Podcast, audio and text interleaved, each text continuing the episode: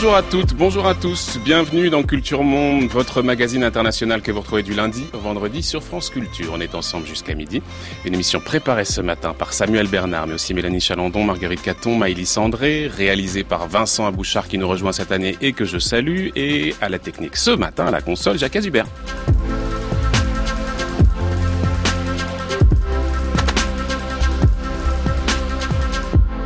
L'Italie, donc, notre sujet toute cette semaine, l'inquiétant miroir de l'Europe. Voilà notre titre pour l'ensemble de la semaine. Demain, nous essaierons de comprendre les fractures géographiques qui traversent le pays du nord au sud. Mercredi, on s'intéressera à la jeunesse en particulier. Jeudi, nous parlerons de politique culturelle, mais aujourd'hui, alors que le gouvernement italien semble décidé à lancer un véritable bras de fer contre les institutions européennes, Salvini, le nouvel homme fort de l'Europe, c'est la question qu'on se pose ce matin. Matteo Salvini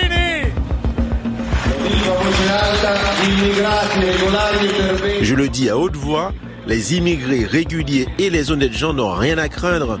Mais pour les immigrés clandestins, fini le bon temps, préparez vos valises.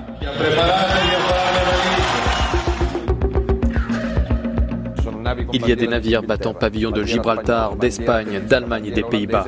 Il n'est pas acceptable que le monde entier vienne les récupérer en Méditerranée puis les déposer en Italie. Je peux dire que nous travaillons chacun de notre côté pour bâtir une future alliance qui exclut les socialistes, les partis de gauche, et qui ramène nos centres les valeurs et les identités que nos mouvements politiques et nos gouvernements représentent.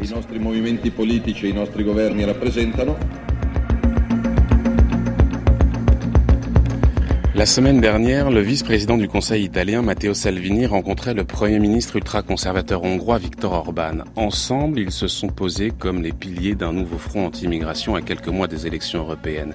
Il y a deux camps en Europe, a lancé Viktor Orban. Macron est à la tête des forces politiques soutenant l'immigration.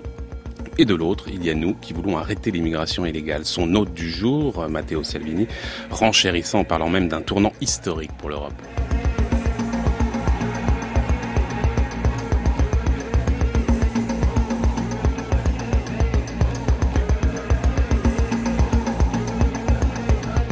Quelques mois après la formation de l'improbable attelage entre la Ligue et le mouvement 5 étoiles, le ministre de l'Intérieur italien est déjà un incontournable du champ politique européen, incarnant le nouveau visage de la mouvance nationaliste anti-migrant et eurosceptique qui se développe sur le continent. Alors jusqu'où peut-il ébranler l'édifice européen?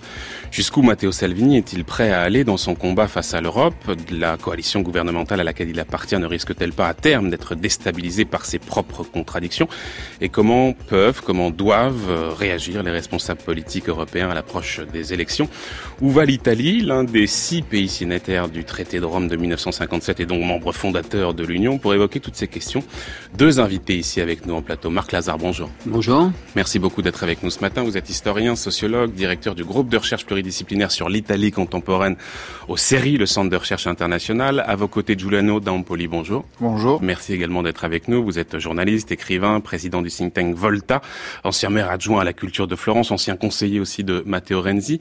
Alors, on va commencer avec une première question parce que cette coalition gouvernementale avait, avait mis, on s'en souvient, de longues semaines à accoucher, euh, butant sur l'impossibilité à s'accorder sur un chef de gouvernement. Finalement, chef de gouvernement, chef de conseil, il y a eu avec Giuseppe Conte euh, qui avait été désigné pour chapeauter cet euh, attelage entre la Liga d'extrême droite et puis ce difficile définissable mouvement 5 étoiles. Pendant un temps, on a pensé que Giuseppe Conte pourrait peut-être avoir du poids. Notamment, il était venu à Paris euh, pour rencontrer Emmanuel Macron. Euh, visiblement, il pour essayer d'apaiser les tensions hein, sur euh, la question de l'immigration. Finalement, l'été, on a l'impression, a eu un peu raison de Giuseppe Conte. Le vrai chef du gouvernement, Marc Lazare, c'est Matteo Renzi. C'est Matteo Salvini, pardon. Euh, oui, en tout cas, c'est tout son effort pour apparaître comme, euh, comme vous, le titrez votre émission, l'homme fort, euh, à la fois de l'Italie et peut-être de l'Europe, ça on en discutera tout à l'heure. Euh, Giuseppe Conte a essayé, c'est vrai, de, de conquérir un, un espace d'autonomie. Je fais remarquer qu'il est d'ailleurs en contradiction avec un des articles de la Constitution. La Constitution italienne dit bien que c'est le président du Conseil qui détermine et définit la politique du gouvernement. Or, lui, il, est, euh, il a hérité d'un contrat de gouvernement signé par la Ligue Louan 5 étoiles qu'il n'a pas écrit. Mmh. Et euh, on pourrait dire qu'il est le notaire qui exécute le contrat. C'est vrai qu'il a essayé à deux ou trois reprises jusqu'ici d'affirmer son autonomie. Il a, selon euh, le journal La Repubblica d'il y a quelques jours même, piqué une crise en disant que ça ne pouvait plus continuer ah comme cela. Ça n'a pas été confirmé, c'était une indiscrétion de La Repubblica qui disait que donc il avait particulièrement pas apprécié les différentes, ce qu'il appelle la compétition, la gare à la course entre Luigi Di Maio et euh, Matteo Salvini et qu'il était, qu'il ne pouvait pas gouverner dans ces conditions-là. Cette information n'a pas été confirmée. Il a aussi essayé sur la question d'un des bateaux de migrants de dire une petite chose un peu différente de Matteo Salvini, un tout petit peu. Et puis, semble-t-il, là encore selon des indiscrétions de la presse italienne, actuellement, c'est le grand enjeu de ce gouvernement, c'est l'élaboration de la loi de finances. Le budget, on va en parler. Le, budget euh, pour euh, l'Italie. Et il semble qu'il serait plutôt, je, je, vraiment avec beaucoup de prudence, avec beaucoup de conditionnels. Il serait plutôt du côté du ministre de l'économie, Monsieur Tria, contre euh, justement les volontés de Salvini et de Di Maio d'engager mmh. euh, des réformes économiques qui mettraient en danger non seulement ce budget, mais le rapport de l'Italie à l'Union européenne. Ouais, c'est toute la coalition là qui va être. Euh, moi, d'une formule, je dis, il est pour le moment le notaire qui exécute le contrat de gouvernement. Giuliano D'Ampoli, on se pose la question de savoir si Salvini est l'homme fort de l'Europe. Aucun doute pour ce qui est de l'Italie, il est l'homme fort de l'Italie aujourd'hui. C'est lui qui décide. Oui, c'est-à-dire effectivement, euh, le, le, premier ministre Giuseppe Conte, euh, c'est le, c'est le Peter Sellers. il y avait ce film du jardinier interprété par Peter Sellers, euh, Monsieur Chance, euh, qui devenait un homme hyper puissant par une série de, de, de hasards complets parce qu'on pensait qu'il était très sage et très. Et puis en réalité, c'était quelqu'un qui n'avait franchement aucune idée.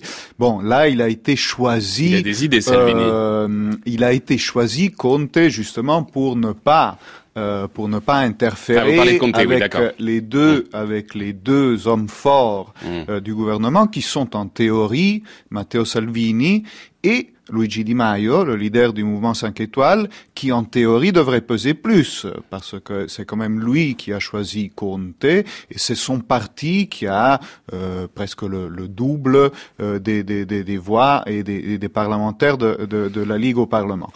Seulement, euh, là, après, la personnalité euh, et les idées comptent. Et euh, Luigi Di Maio est un homme inexpérimenté de 33 ans, qui a fait un peu de politique, qui est choisi par un parti algorithme comme le mouvement 5 étoiles, qui n'a pas vraiment de, de position forte sur, sur aucun sujet alors que Matteo Salvini, même s'il a un aspect rustique, euh, c'est un, c'est un politique quand même euh, chevronné, euh, qui fait de la politique à haut niveau depuis 25 ans, mmh. qui est entré au conseil de la, de la ville de, de, Milan quand il avait 20 ans, qui a été au Parlement trois fois, qui a été au Parlement européen, qui a un véritable instinct, une véritable capacité politique, qui est porteur euh, d'une position très forte, euh, justement, souverainiste. Euh, là, il a vraiment beaucoup repris, justement, un peu le, mantra d'Orban et d'autres expériences européennes. On, y viendra plus tard.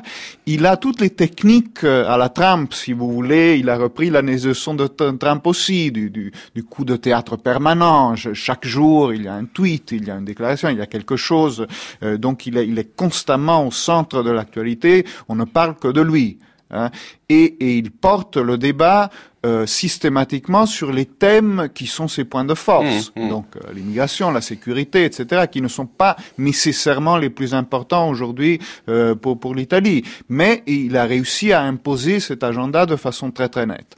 Donc aucun doute. C'est vrai que c'est étonnant de voir un Matteo Salvini qui euh, dicte son agenda, alors qu'effectivement, quand on regarde un peu les résultats de la dernière élection, euh, Marc Lazare, de mémoire, on avait 32% pour le mouvement 5 étoiles et puis 17% pour euh, la Liga. Alors même si c'était dans un ensemble des droites qui l'a emporté, hein, qui avait remporté, je crois, 34% des voix, mais effectivement, sur le papier, le mouvement 5 étoiles devrait peser beaucoup plus. comment expliquer cette bizarrerie?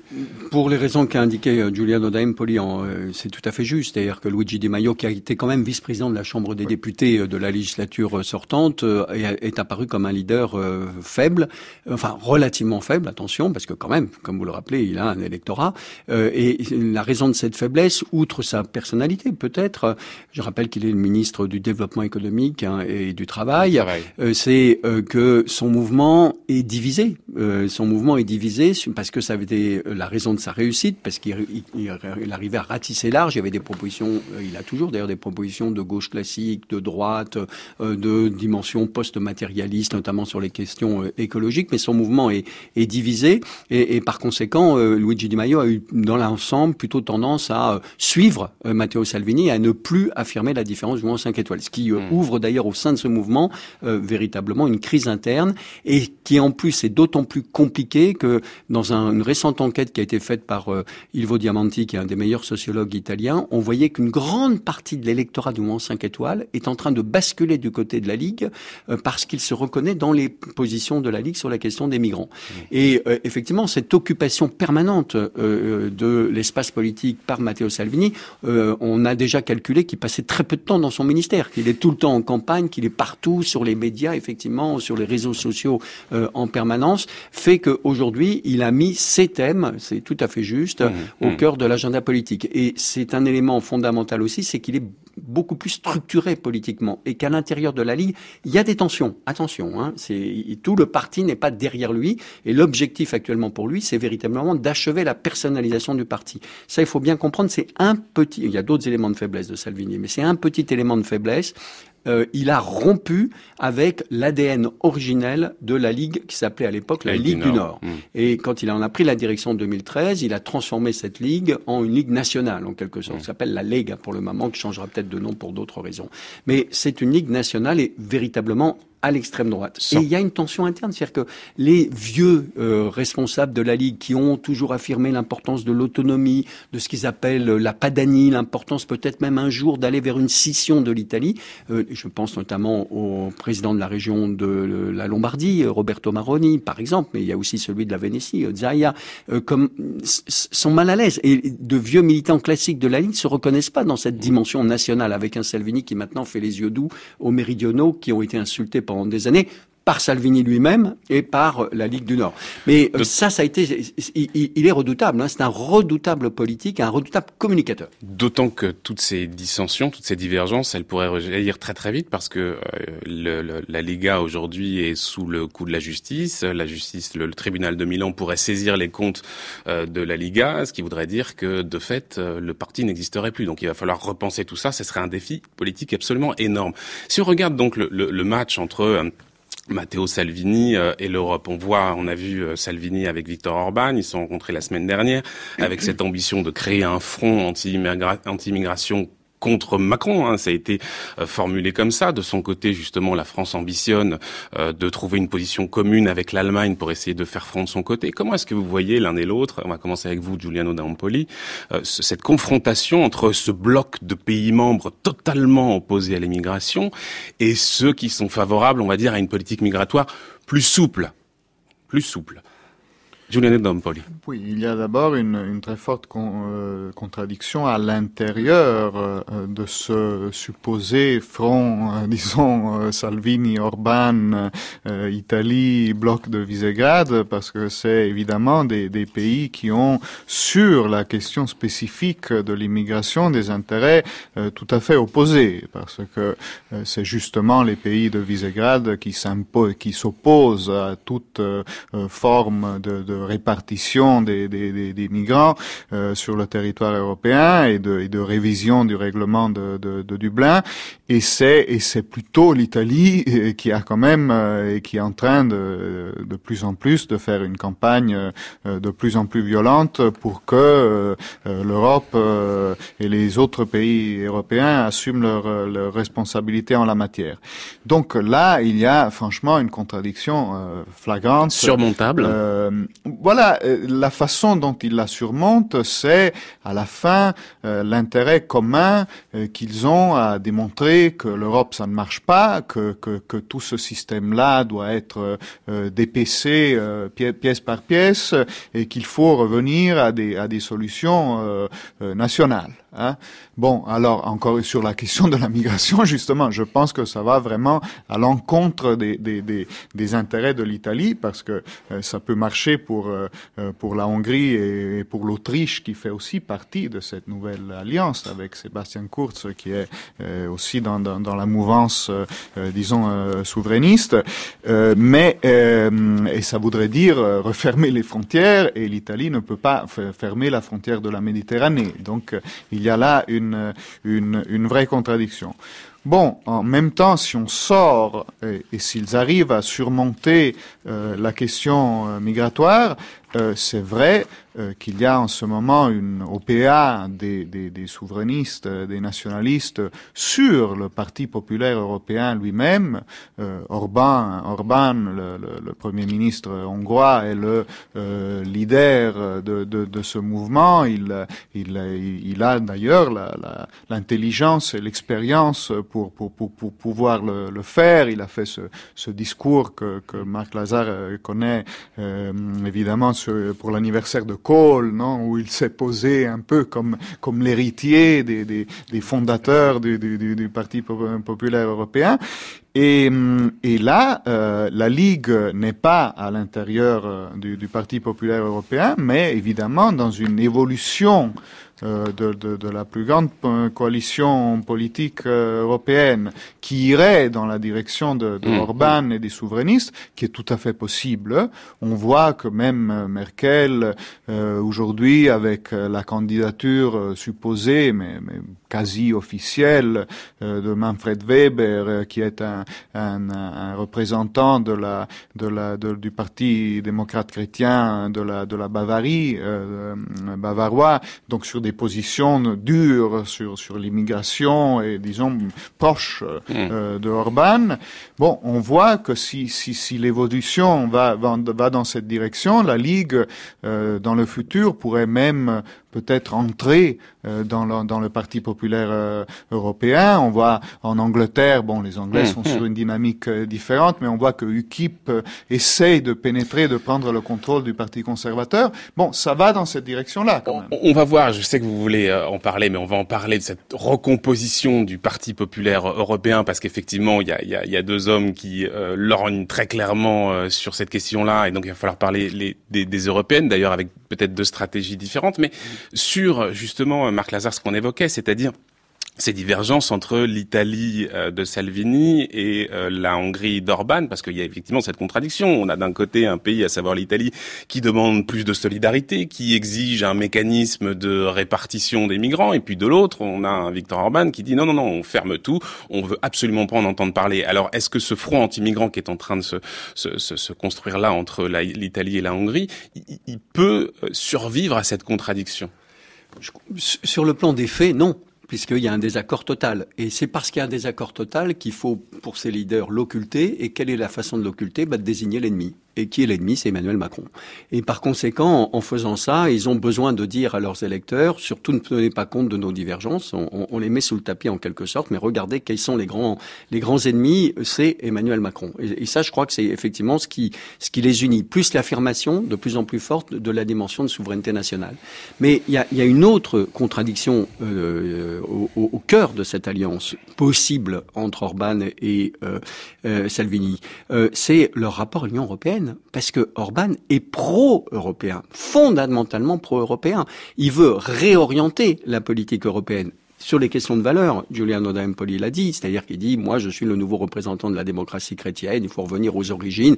Quelle erreur fondamentale a fait la démocratie chrétienne avec leur autre, l'autre ennemi pour Orban, Angela Merkel, c'est d'avoir cédé aux libéraux et, d'avoir cédé aux migrants. Hum, hum. Mais il faut revenir aux, valeurs chrétiennes. Et, et, là, Salvini a un point d'accord, parce que maintenant, Salvini, c'est un paradoxe quand, quand, on connaît sa vie privée, entre parenthèses, brandit l'évangile, brandit le rosaire dans ses meetings, hein, ça, ça, ça, va loin. Donc lui aussi, il essaye de réarmer euh, idéologiquement, j'allais presque dire spirituellement, se mettant d'ailleurs en contre, en, en, à contre-courant du pape François. Bah, c'est ce que j'allais vous dire quand même. Je veux bien qu'il veuille ah refonder la démocratie chrétienne, sauf qu'en attendant, il n'est pas du tout sur les positions défendues par euh, par le Vatican. Non, en tout cas par le pape. Absolument. Et, et, et, de ce point de vue, il y a un débat, je crois, dans le monde catholique. Et effectivement, bah, Salvini là se retrouve avec Orban. Je vous rappelle qu'il est protestant, Orban, hein, mais euh, autour d'une idée de, euh, que qu'est-ce que c'est que l'Europe? C'est fondamentalement une Europe chrétienne. Et, et c'est bien pour ça qu'on rejette les immigrés, notamment l'islam. Mais il y a une autre divergence sur l'Union européenne, c'est que Orban est pro-euro. Et euh, aujourd'hui, euh, Matteo Salvini, on ne sait plus où on en est. Il y a une série de déclarations de plus en plus ambiguës, euh, à la fois sur euh, l'Union européenne et à la fois sur l'euro. Et donc là, il y a une divergence potentielle importante. Et si on rentre encore plus dans le détail, euh, et pour poursuivre ce que disait Giuliano, lui, lui apporter une toute petite, euh, non pas nuance, mais pour bien préciser le tableau, je ne crois pas que Giuliano sera en désaccord avec, enfin peut-être, cher ami, mais c'est que la stratégie de Victor Orban, c'est d'agir au sein du Parti populaire européen pour droitiser encore plus le Parti mmh. populaire européen et pour faire des alliances avec l'extrême droite aux conditions des conservateurs du Parti populaire européen, sous hégémonie du Parti populaire européen. C'est ce qu'il a fait dans son pays. Tandis que Salvini, au départ, c'était de faire exploser le Parti populaire européen autour justement des formations, pour aller vite, plus extrémistes et, plus populistes. Et, et laquelle de ces deux stratégies pourrait être la eh ben, plus payante. Ce que suggérait, je crois, Giuliano, c'est que peut-être Salvini va être obligé de réviser sa politique. Et c'est vrai que je crois qu'il n'y a pas qu'Orban, il y a un certain nombre de leaders du Parti populaire européen qui disaient, qui commencent à dire, mais pourquoi on n'intégrerait pas non plus la Ligue euh, dans le Parti populaire européen? Là, Salvini, Salvini va devoir faire un choix. Et ça sera pas facile, peut-être, pour les, encore une fois, les adhérents historiques de la Ligue du Nord, d'avoir hmm. l'idée de rejoindre le Parti populaire européen, parce que c'était leurs grands adversaires aussi, comme ils étaient, euh, ils désignaient comme ennemis les socialistes. Giuliano Dampoli. Oui, et là, le, paradoxe, je suis tout à fait d'accord, et le paradoxe, c'est que au meeting Orban-Salvini de, de, la semaine dernière, on a dit, ah, Orban pourrait avoir une mauvaise influence sur euh, Salvini, lui apprendre les trucs de, de, comment on construit une démocratie libérale, etc., ce qu'il a fait en Hongrie. Euh, de...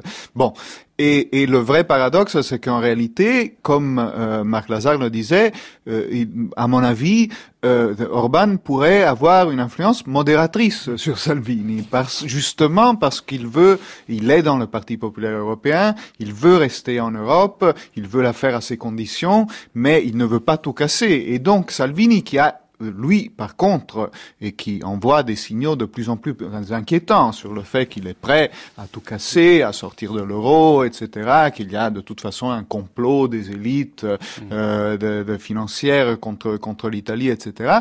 Bon, là, euh, disons que effectivement, s'il rentrait dans la logique euh, de plutôt de, de Orban et donc d'une convergence vers le Parti populaire européen, il rentrerait dans le rang d'une certaine manière. Disons que c'est une, ce serait une, euh, oui, une influence un peu euh, mitigatrice. Ça, c'est la, grande interrogation concernant Salvini. Écoutez justement ce qu'il disait à propos de l'Europe, c'était il y a quelques mois.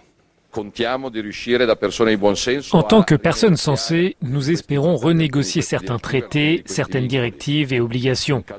Mais je n'écarte pas d'autres options. Une sortie improvisée de l'euro n'est pas dans nos plans. S'il y a une majorité de gouvernements prêts à rediscuter la politique monétaire, nous en ferons partie. Bon, on voit bien là que dans son propos, en réalité, euh, rien n'est exclu. Rien n'est exclu, y compris la possibilité d'une sortie de l'Italie de l'Union européenne. Alors on se souvient que c'est quelque chose, c'est un des points qui avait posé vraiment euh, problème au moment de la composition du gouvernement avec un président italien qui avait refusé la nomination de euh, Paolo Savona euh, au ministère de l'économie parce que justement euh, trop favorable, enfin favorable à la sortie de l'Italie de l'Union européenne. Et le président avait dit mais c'est quelque chose qu'on n'a pas discuté durant la campagne, donc il n'est pas question qu'on s'engage sur ce terrain-là tant qu'on n'en a pas discuté. Est-ce que vous pensez que c'est le plan de Matteo Salvini que de sortir de l'Europe, Marc Laza c'est très compliqué de répondre à cette question parce que c'était très intéressant ce que vous avez donné comme extrait euh, d'intervention de Salvini parce qu'on voit bien qu'il y a plusieurs fers au feu. Hein. Il y a, euh, oui, je suis pour une renégociation des traités, mais est-ce que l'Italie est capable de renégocier les traités dans la situation économique où elle est Un grand point d'interrogation, et y compris du point de vue de la faible expérience politique qu'ont la plupart des ministres pour négocier euh, au niveau du Conseil des ministres européens. Bon, et d'autre part, il y a l'idée, mais bon, on n'exclut rien. Donc il est sans arrêt entre ces deux pôles. Et c'est vrai, avec une dynamique au cours de cet été qui donnait l'impression qu'il allait euh, peut-être, euh, euh, en tout cas, tendre la corde jusqu'au point de la rompre ou pas Moi, en tout cas, je ne sais pas ce qu'en pensera Julien, moi je ne peux pas répondre pour moment à cette question. Ce que je sais en revanche, c'est que s'il s'engage dans de plus en plus notamment à l'occasion de la loi de finances et puis dans les mois qui suivront vers euh, l'idée qu'il faudra peut-être aller vers la sortie euh, de l'euro, il va se heurter à, plusieurs obstacles. D'abord le président de la République, euh, Sergio Mattarella, qui a bien dit que c'était une des trois lignes rouges à ne pas franchir. Hein, la première, c'était justement l'appartenance à l'Union européenne. Deux, assainir les comptes publics. Et trois, respecter les valeurs constitutionnelles de l'Italie. Donc c'est vraiment les trois lignes rouges. Et là, il y aura un conflit, il y aura une crise politique majeure, une crise quasiment institutionnelle entre le gouvernement, si le gouvernement va vers cela, et euh, le président de la République. Deuxièmement, il y a des ministres techniques au sein du gouvernement, dont le ministre de l'économie, dont le ministre des Affaires étrangères, qui ne pourront pas se retrouver dans cette position. Donc ce sera, si ce n'est une crise institutionnelle, une crise de gouvernement. Et puis il y a l'opinion italienne. Ce que j'allais vous dire? Et l'opinion. Alors là, on a des enquêtes très claires. Hein, on sait qu'il y a un euroscepticisme croissant en Italie, ça c'est incontestable, mais quand vous faites la distinction, on a des enquêtes eurobaromètres là-dessus. Il y a eu l'enquête de Dominique Régnier pour la Fondapol l'année dernière, en 2017, sur où va la démocratie, il y avait beaucoup de questions là-dessus. Il y a eu des enquêtes au sein euh, juste de l'Italie, et on voit que certes les Italiens ont de moins en moins euh, d'affection pour cette Union européenne, ils sont de plus en plus eurosceptiques pour aller vite. Mais par rapport à l'euro, ils sont quand même plus attachés à l'euro aujourd'hui qu'à l'Union européenne, même si vraiment on va être dans la nuance, dans la dentelle, même si de tous les pays membres de la zone euro, c'est l'Italie qui est la moins euh, euro-enthousiaste. Voilà. Mais ça voudrait dire, et ça c'est un énorme problème pour Salvini, c'est de dire à ses électeurs, et notamment à ses électeurs du Nord, c'est-à-dire à une partie des chefs d'entreprise, qu'il faut arrêter avec l'euro. Et là, d'après moi, là c'est une hypothèse de travail qu'on est en train d'explorer avec un collègue, donc c'est une hypothèse. C'est que je pense qu'il y a c'est l'hypothèse, hein, ça ne veut pas dire que c'est, c'est le résultat de la recherche. Il y a deux types d'électorats au sein de ces petits entrepreneurs. Il y a ceux traditionnels, qui ont réussi à survivre à la crise, mais qui restent dans leur petit domaine d'activité. Ceux qui fabriquent des choses bon marché, je suis dans la caricature, et qui ont fait euh, la gloire, euh, euh, je sais pas, de pull d'une marque très célèbre qui réclamait des couleurs unies euh, pour son entreprise, pour sa marque. Eh bien, ça, évidemment, eux ont beaucoup souffert et ils ont une nostalgie d'une immense facilité, la dévaluation de la lire. Alors cet électorat-là, il pourrait dire, revenons à cette possibilité d'avoir une lire et de dévaluer parce qu'on se pose pas trop de problèmes sur le type d'activité qu'on fait. Et puis il y a un autre électorat qui vote Ligue, qui sont toujours ces petites entreprises qui ont surmonté la crise de 2007 et 2008, qui sont montées en capacité technologique, en gamme, qui votent toujours pour la Ligue, mais qui ont besoin de l'euro parce que qui sont dans la mondialisation. Absolument. Même s'ils votent Ligue au même moment, hein, les mêmes qui euh, sont pour la mondialisation, qui continuent à parler le bergamasque à Bergame, le Vénète au fin fond des vallées de, du côté de Belluno, euh, dans euh, dans la région de au-dessus de Trévise. Voilà, tout ça, ils, ils sont dans cette contradiction, mais d'après moi, ils ne voudront pas sortir de l'euro. Donc là, il y a un choix stratégico-sociologique pour Salvini très difficile à, réaliser. Giuliano D'Ampoli, est-ce que vous pensez que Salvini pourrait conduire l'Italie sur euh, le chemin de la sortie de l'Union européenne? Est-ce que euh, l'opinion italienne, l'électorat italien serait prêt à suivre?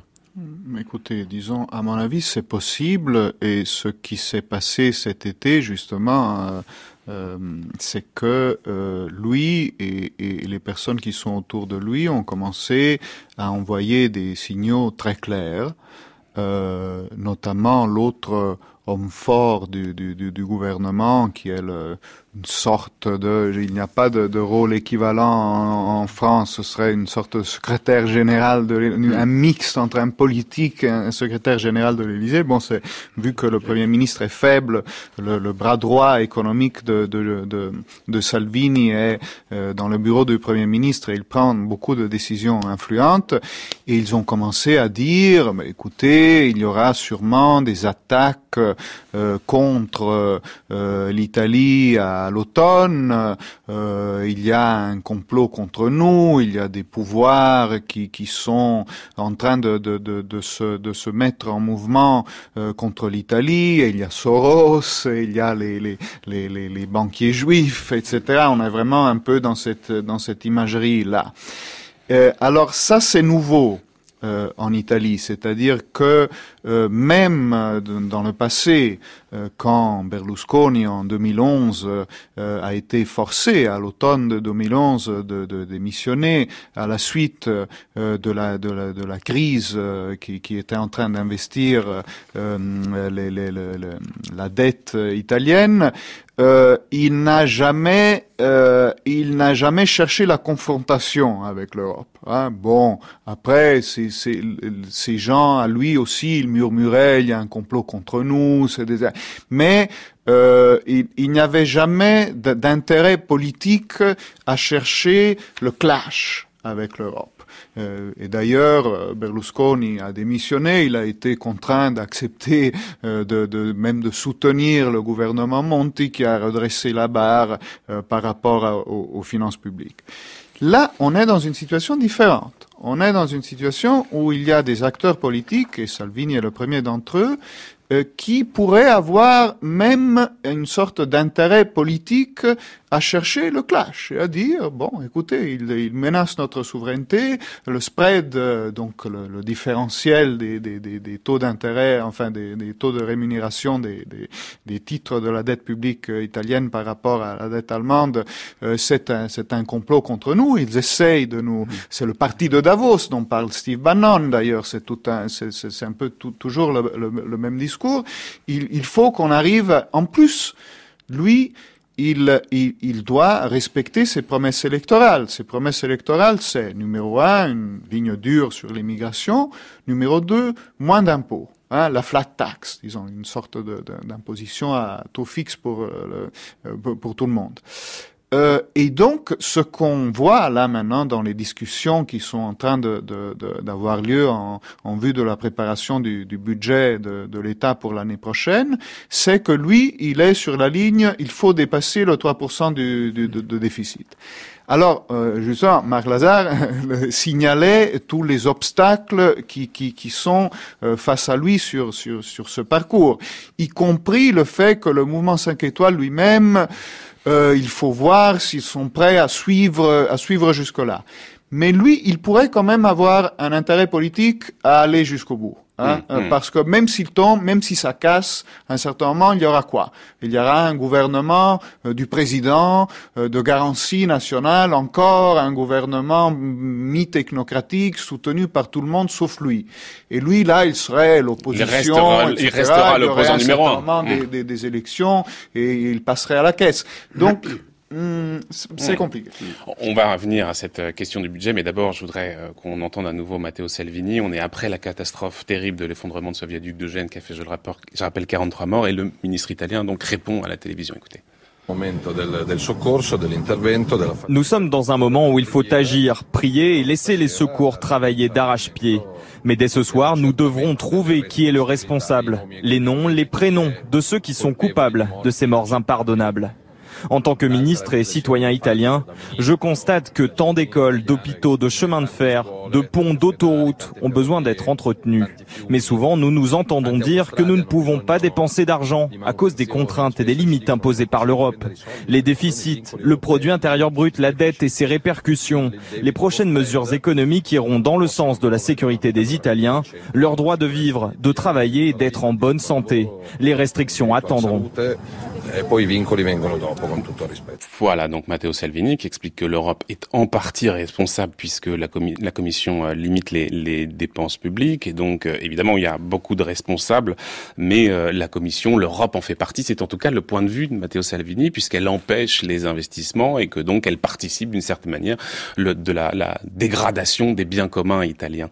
Marc Lazare, il y a donc ce moment très important qui va arriver, la présentation du budget. On sait déjà que ça risque de dépasser les, les 3%, la barre des 3% du, du PIB. Donc on va inévitablement vers un affrontement avec Bruxelles, mais il y a aussi des contradictions à l'intérieur même de la coalition, parce que sur les dépenses à engager, effectivement, on n'a pas du tout les mêmes positions. Tout à l'heure, euh, Giuliano D'Ampoli nous rappelait que du côté de la Lega, on voudrait euh, baisser les impôts, alors que du côté du mouvement 5 étoiles, on veut mettre en place euh, le, le, le, le revenu universel, qui est évidemment extrêmement coûteux.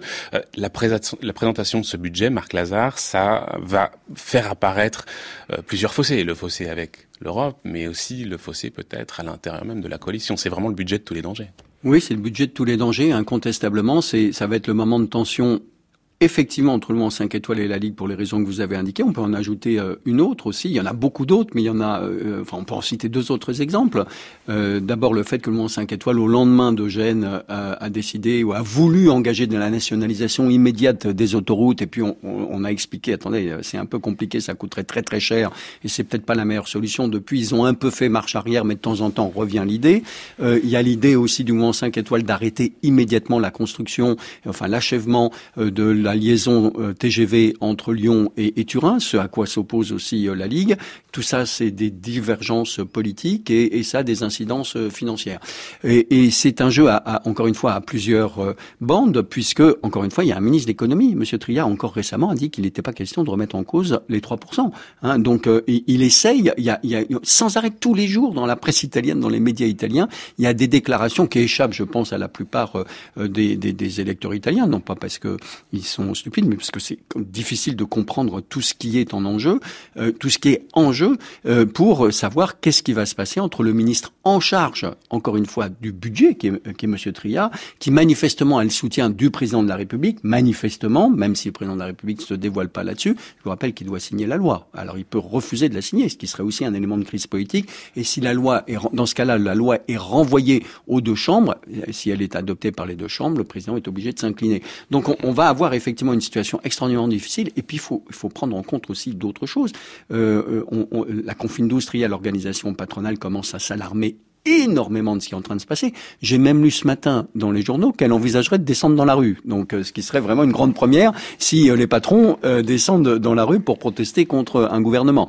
mais voilà, donc ça va être une situation extraordinairement tendue. Il faudra voir aussi dans ce jeu quelle va être la manière dont quelle, va être la manière dont va s'organiser la Commission européenne, parce qu'il y a eu des déclarations contradictoires, certaines très dures en direction de l'Italie, en disant attention, pas question, faut que vous respectiez vos engagements, et d'autres plus accommodantes. Hein, il y a manifestement tout un jeu qui est en train de se mettre en place. Une partie de la Commission européenne, certains commissaires commencent à dire qu'on pourrait peut-être négocier sur certains points. Ça, ça va être une question déterminante. Quelle va être la stratégie de la Commission européenne par rapport à l'Italie? Une position très ferme au risque justement de ce que, pour reprendre ce que disait Giuliano, euh, de faire en sorte que ces mouvements, mouvements 5 étoiles et Ligue vont dire regardez, c'est à cause de la Commission qu'on n'arrive pas à avancer, ou une position un peu plus souple en fixant justement là encore des lignes à ne pas mmh. franchir. En laissant peut-être les divergences internes justement. c'est le jeu. Hein, avoir raison peut-être de la coalition gouvernementale. Le président de la République, le président Macron, évidemment, après beaucoup beaucoup d'hésitations, de doutes et selon moi d'erreurs, a commencé à essayer de jouer la carte du président Conte en espérant qu'il y ait justement des telles contradiction dans gouvernement que cette coalition expose.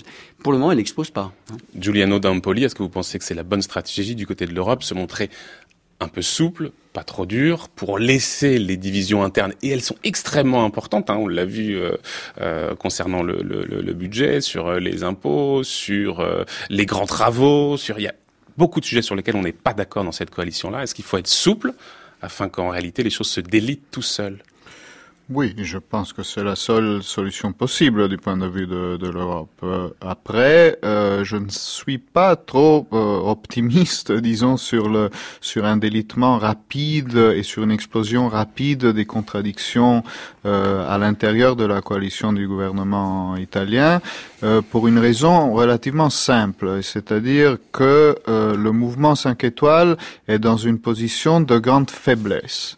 Alors euh, eux, ils, ne, ils baissent dans les sondages. Marc Lazare le, disait.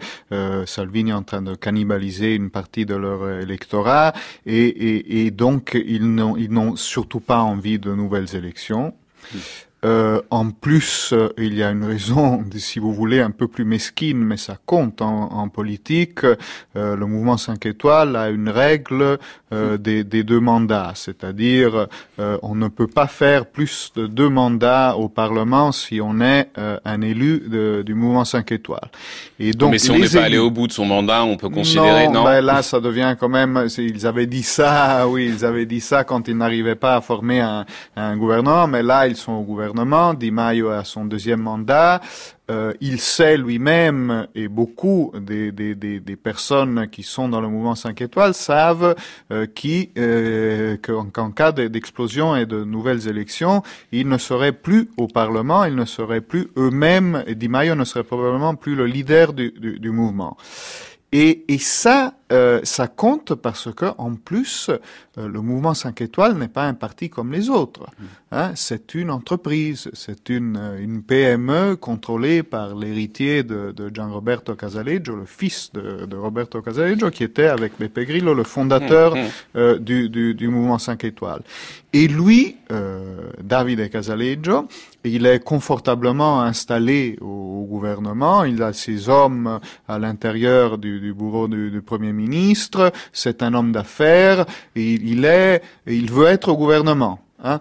Alors, je suis en train de vous donner des raisons peut-être euh, mhm. qui vont de, de, de, la plus politique à la plus, à plus personnelle, mais il y a un ensemble de raisons qui font que euh, le mouvement 5 étoiles n'a vraiment pas, intérêt, mhm. à euh, casser pour l'instant la, la, la, coalition avec avec la Ligue. Donc il faut que ça tienne. On va entendre depuis Londres Lucrezia Reiklin, qui est une économiste italienne, ancienne directrice du pôle recherche de la Banque centrale européenne, aujourd'hui professeure à l'école économique de Londres. Elle revient sur les difficultés économiques justement dont on parlait auxquelles est confrontée l'Italie et notamment cette très lourde dette, à peu près 130% du PIB. Depuis l'arrivée du nouveau gouvernement, l'Italie emprunte à des taux de plus en plus élevés, ce qui soulève beaucoup, beaucoup d'inquiétudes. On retrouve Lucrezia Reiklin, elle est au micro de Samuel Bernard. Écoutez.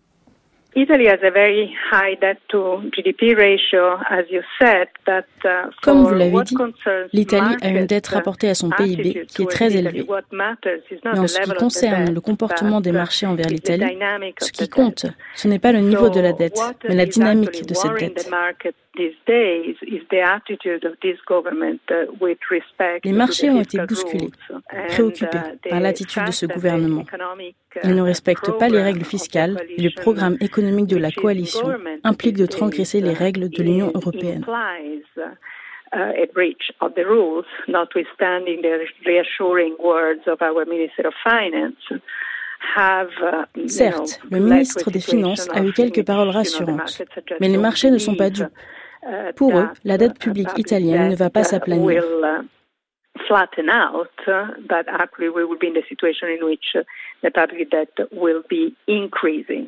Au contraire, il prévoit que la dette publique va augmenter. Voilà pour moi l'enjeu, qui est un problème lié à la dynamique de la dette.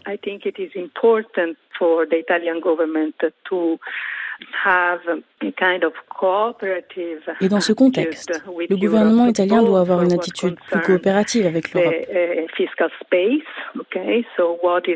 À la fois en ce qui concerne les questions fiscales, ils vont devoir équilibrer leur politique entre ce qui relève de la consolidation de la dette et les politiques de croissance.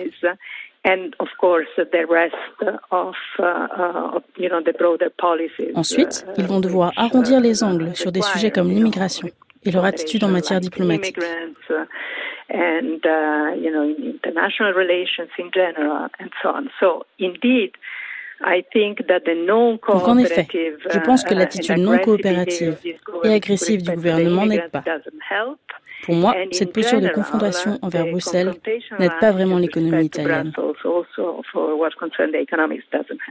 Vous dites que le ministre de l'économie Giovanni Tria euh, essaie de calmer la surenchère envers l'Union européenne. Alors c'est vrai que la semaine dernière, il aurait justement demandé à Matteo Salvini et Luigi Di Maio de baisser le ton et de cesser les annonces tout azimut sur le plan économique. Mais a-t-il le poids politique de ses ambitions, Lucrezia Reclin? Et Giovanni Tria peut-il rassurer les partenaires européens et les marchés? Je ne pense vraiment pas. Uh, et les marchés n'ont pas l'air de le penser non plus. Giovanni Tria est un élément très faible de ce gouvernement, notamment parce qu'il n'est pas issu des partis qui forment la majorité.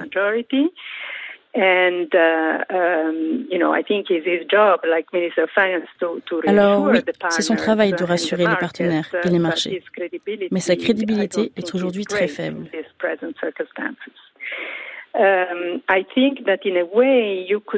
Je pense qu'on pourrait se représenter les choses ainsi. Uh, Dans ce uh, gouvernement, on entend des opinions empruntant des directions très différentes. On y trouve d'un côté une voix très rassurante, celle du Premier ministre Conte, ou encore du ministre des Finances Giovanni Tria. Il y a une voix très agressive qui concerne l'immigration, c'est celle de Salvini. Et enfin, la voix du mouvement 5 étoiles avec Luigi Di Maio. Et toutes ces voix sont issues du même gouvernement. Avec ce dispositif, le gouvernement perd sa crédibilité et sa capacité à communiquer un message fort et cohérent à ses partenaires et aux investisseurs.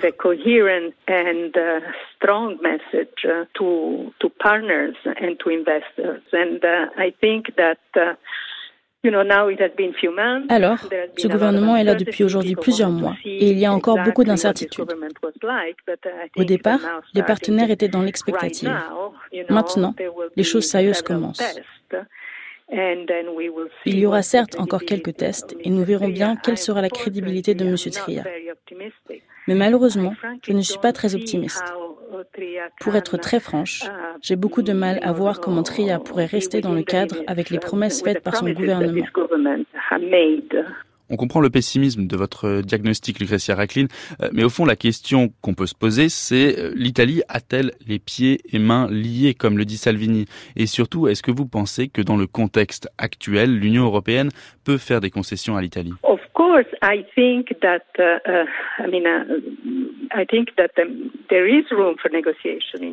Oui, évidemment que, pour ma part, je pense que des négociations sont possibles avec l'Europe. L'Italie n'est pas le seul pays qui a demandé plus de flexibilité. Cependant, je pense qu'une attitude plus coopérative avec les partenaires européens produirait certainement de meilleurs résultats. L'attitude actuelle de Salvini sur la question migratoire est contre-productive, ce qui nous ramène à votre première question.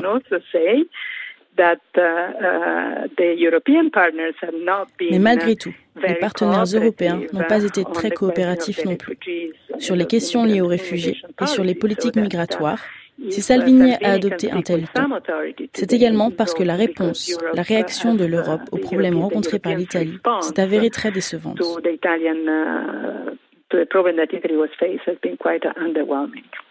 Selon un journal italien, Donald Trump aurait proposé de financer la dette italienne. Alors euh, c'est très peu probable a priori puisque la Banque centrale américaine, la Fed, est censée euh, être indépendante du gouvernement. Mais est-ce que vous pensez, Lucretia Recklin, que l'Italie aura besoin de trouver une aide hors de ses propres frontières et surtout hors des frontières de l'Union? Eh bien, tout d'abord, je pense qu'il ne faut pas non plus trop dramatiser. S'il n'y a pas de panique sur le marché et que les taux d'intérêt restent relativement bas, si le gouvernement italien est capable de produire un message plus rassurant, alors je pense que la situation restera sous contrôle.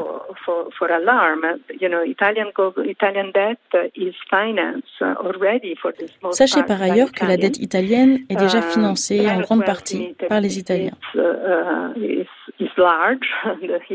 C'est un pays avec beaucoup de richesses, une des plus grosses économies de la zone euro. Donc, avant d'aller jusqu'à demander des services de M. Trump, je pense que l'Italie pourrait, par exemple, introduire des taxes spécifiques. ou une politique qui viserait à motiver les épargnants italiens à racheter leurs propres dettes. Alors, certes, on appelle ça une politique de répression financière. Et ce n'est pas une politique qui va aider la croissance ce dont l'Italie a vraiment besoin. Mais cela signifierait que l'Italie deviendrait en quelque sorte comme le Japon. Donc ma préoccupation, ce serait de voir la japonification de l'économie italienne, plutôt qu'une situation qui se rapprocherait de la situation grecque. Car selon moi, l'Italie a suffisamment de richesses pour gérer ses propres problèmes de dette.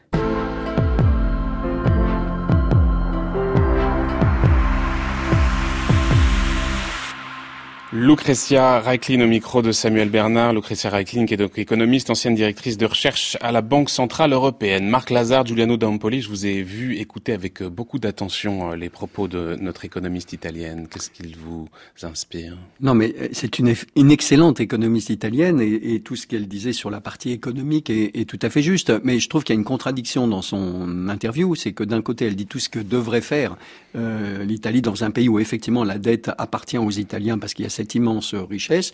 Euh, donc il y a un raisonnement très rationnel et en même temps, euh, elle montre elle-même toutes les limites de ce raisonnement puisque précisément ce qu'on essaye de faire comprendre depuis le début de cette émission, c'est que le moins 5 étoiles comme la Ligue n'ont pas la rationalité économique de Lucrezia Recline. Et par conséquent, eux, ils sont dans une dynamique politique. Quand elle dit il faudrait peut-être dans ce cas-là, si le gouvernement était plus coopératif, il faudrait faire des taxes, comment la Ligue peut vendre ça à ses électeurs alors qu'elle s'est fait élire justement sur, le fait qu'il fallait... Ben, bien sûr. Donc euh, euh, là, là, je crois que c'est très intéressant, mais là, c'est des confrontations presque d'ordre euh, méthodologique et disciplinaire, plus exactement. Mmh. c'est que Lucrezia Reiklin raisonne en économiste, nous on raisonne plus en politique, au sens de, de, de chercheurs en politique, et, et, et c'est là deux dynamiques qui parfois ont du mal à se rejoindre. C'est des convergences parallèles dont parlait Aldo Moro à propos du rapprochement entre démocrates chrétiens et socialistes. Oui, sauf qu'il arrive que parfois l'économie s'impose aux politiques. Bien sûr. Alors, ça, marche dans les deux sens. Exactement ça. Est-ce que le principe de réalité va l'emporter ou est-ce que ce sera le principe politique qui va l'emporter Giuliano Dampoli. Oui, je suis tout à fait d'accord avec Marc Lazare. Évidemment sur la plupart des questions une attitude coopérative de la part du gouvernement italien serait une euh, aiderait à résoudre les, les questions. Mais la question c'est de savoir euh, pour ce, ce gouvernement quelle est euh, la position qui produit le plus de capital politique. Et en ce moment, on a l'impression qu'en Italie, euh, pour le gouvernement italien, ou du moins pour l'homme fort du gouvernement italien, ce qui produit euh, le plus de capital politique, c'est le clash, c'est la confrontation. Évidemment, même sur la question des migrants.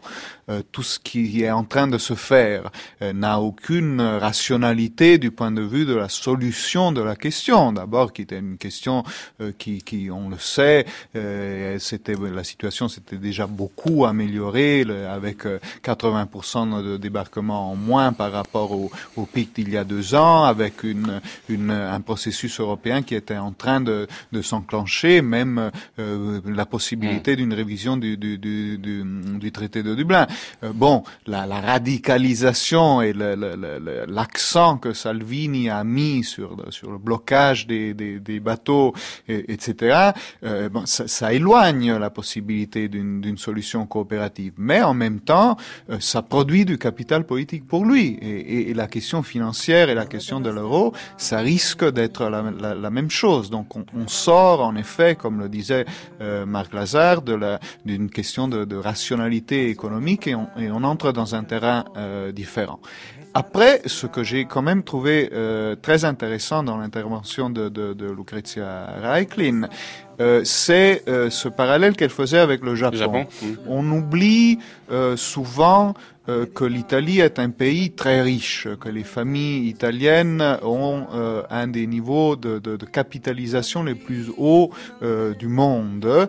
Et, et, donc, effectivement, non pas des taxes, mais un système qui forcerait une sorte de renationalisation de la dette, où on forcerait les familles italiennes, avec des limitations aux investissements et aux flux de capitaux, à euh, racheter la dette sur le modèle du Japon et donc à ne pas dépendre euh, des marchés financiers internationaux, c'est très dangereux, comme le disait Lucrezia Reiklin, en termes de, croissance économique et de, et de, future stagnation, comme, dans le cas japonais. Mais c'est peut-être l'idée qu'il y a derrière certains des économistes de la Ligue et, même du mouvement 5 étoiles aujourd'hui.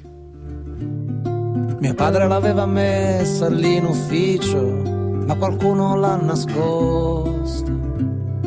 Ed ho capito finalmente che il rimpianto non serve quasi a niente. Merci beaucoup à tous les deux de nous avoir accompagnés pour ouvrir cette monographie italienne. Marc Lazard, Giuliano D'Ampoli, auteur entre autres de La France d'Emmanuel Macron pour un très récent vous concernant Marc Lazare. Le Florentin, c'était chez Grasset pour vous en 2016. Mais on mettra évidemment tout ça, toutes ces références sur le site de France Culture sur la page de Culture Monde. Presque 11h54. L'heure pour nous de retrouver le tour du monde des idées. Le tour du monde des idées, Brice Couturier. Bonjour Brice. Bonjour Florian. Alors vous avez attiré plusieurs fois l'attention sur les problèmes posés aux États-Unis par ce qu'on appelle le politiquement correct. Et ce matin, vous voulez parler d'un cas de harcèlement qui défraie la chronique aujourd'hui. Et oui, les Américains ont décidément un problème d'hypersensibilité. Un nombre ahurissant d'entre eux se prétend victimisés. Des propos anodins peuvent être perçus comme des micro-agressions, c'est-à-dire des comportements discriminant subtilement des groupes qui s'estiment marginalisés. Et ce qui n'était qu'une mode de campus est en train de devenir un phénomène national largement relayé par les avocats, car se prétendre victime d'un préjudice, quel qu'il soit, peut rapporter gros devant la justice aux États-Unis. Il suffit bien souvent de brandir le célèbre article 9 de la loi sur les égales opportunités qui prescrit la discrimination sexuelle. Mais du coup, tout le monde se tient à carreau et la vie sociale se rabougrit. Tout ce qu'on peut dire pouvant être tenu pour une offense ou une forme de harcèlement, il est recommandé notamment aux hommes de se limiter à l'évocation du temps qu'il fait lorsqu'ils rencontrent une femme. Car dans le prolongement de cette hypersensibilité à l'outrage et à l'affront, l'accusation de harcèlement sexuel vole bas. Mais que se passe-t-il quand c'est un étudiant homme qui se plaint d'avoir été harcelé sexuellement par sa professeure femme? Certes, le cas est extraordinairement rare, mais voilà qu'au mois d'août, le New York Times révélait qu'un certain Nimrod Reitman, dont la thèse était dirigée par Avital Ronel, accuse cette dernière de l'avoir, je cite, touché, tripoté et embrassé de manière régulière. Et il a pu fournir au bureau chargé des affaires de harcèlement de la New York University des emails dans, lesquels sa directrice de thèse évoquait bien imprudemment leur, je cite, intimité partagée et le véritable et pur amour partagé qu'ils ont vécu lors d'un séjour passé ensemble à Berlin. Alors l'affaire est extrêmement embarrassante parce que la professeure en question est féministe, déconstructiviste et une théoricienne radicale, bref, le genre de personne qu'on s'attend à trouver plutôt dans le rôle d'accusatrice que dans celui d'accusé. Alors évidemment, les milieux conservateurs, que les radicaux de campus exaspèrent, en ont fait une affaire d'État. L'alt-right jubile. Nimrod Reitman est devenu leur héros. Pensez, ce solide gaillard de 37 ans, harcelé par une frêle femme qui en a 66. Ne pouvait-il se défendre? Mais les féministes elles-mêmes, comment réagissent-elles? Défendent-elles avec la même énergie le droit des hommes à ne pas être sexuellement harcelés par des femmes dont dépend leur carrière ou plutôt les sœurs? Eh ben, dans un cas, des principes universels, le droit de tout un chacun de ne pas être harcelé, et dans l'autre, la solidarité de groupe bien il faut le dire que dans l'ensemble, c'est nettement la seconde qu'elles ont choisie. Et alors, Brice, quelle est la matière enseignée par euh, Avital Ronel, cette professeure? Bah, Le plus extraordinaire est qu'elle est précisément chargée des études, je cite, transdisciplinaires sur la violence et le trauma. C'est donc une spécialiste de l'offense, des micro-agressions et du harcèlement. Sur le site Spiked, James Hartfield a eu l'idée d'aller regarder ce qu'écrit précisément Avital Ronell dans son dernier livre qui s'appelle Complaint, Grievance Among Friends, la complainte, doléance entre amis. Or, ce qu'il y a trouvé ne correspond pas vraiment avec ce que les conservateurs considèrent comme la culture de la plainte, et c'est même le contraire. Car c'est un livre largement écrit à la première personne, je cite, J'ai appris dans la douleur que nous nous sommes piégés dans un quadrillage de griefs, écrit-elle. Je suis allergique aux pleurnichards et aux râleurs et à leur sens chronique d'être perturbés dans leurs privilèges. Pour elle, la propension des Américains à se plaindre d'autrui, je cite, appauvrit la vie sociale en drainant les ressources de cette vie sociale. Et encore, il ne tient qu'à vous de vous arrêter de pleurnicher avant d'avoir atteint le point où l'on bascule dans la mauvaise sociabilité. Et elle cite plusieurs fois le livre du regretté philosophe, psychanalyste et ancien jésuite français François Roustan qui s'appelait La fin de la plainte, un bon livre. Pour nous ouvrir aux autres, nous devons, disait-il, cesser de cultiver notre petit narcissisme trop aisément blessé, de nous cramponner à notre blessure, car la culture de la plainte est la conséquence d'une immaturité psychique, d'un refus de grandir. C'est ce qui reste à l'âge adulte du moi chéri de notre enfance qui faisait la moue lorsqu'il se sentait vexé. Bref, Avital Ronel sort largement indemne de cette culture de la plainte dont on accuse régulièrement les porte-paroles des minorités et les féministes. Mais James Hartfield, lui-même universitaire, il a récemment publié The Equal Opportunities Revolution, relève que l'idée qu'elle se fait de ses relations avec ses étudiants est ambiguë. un transfert inversé, dit-elle. Mais peut-on dire que son étudiant Nimrod Reitman a appris l'art de porter plainte dans ses propres cours? Eh bien, certainement pas. Merci beaucoup Brice Couturier pour cette chronique qu'on pourra retrouver sur le site de France Culture. Dans un très court instant, on retrouve Olivier Gesbert et la grande table.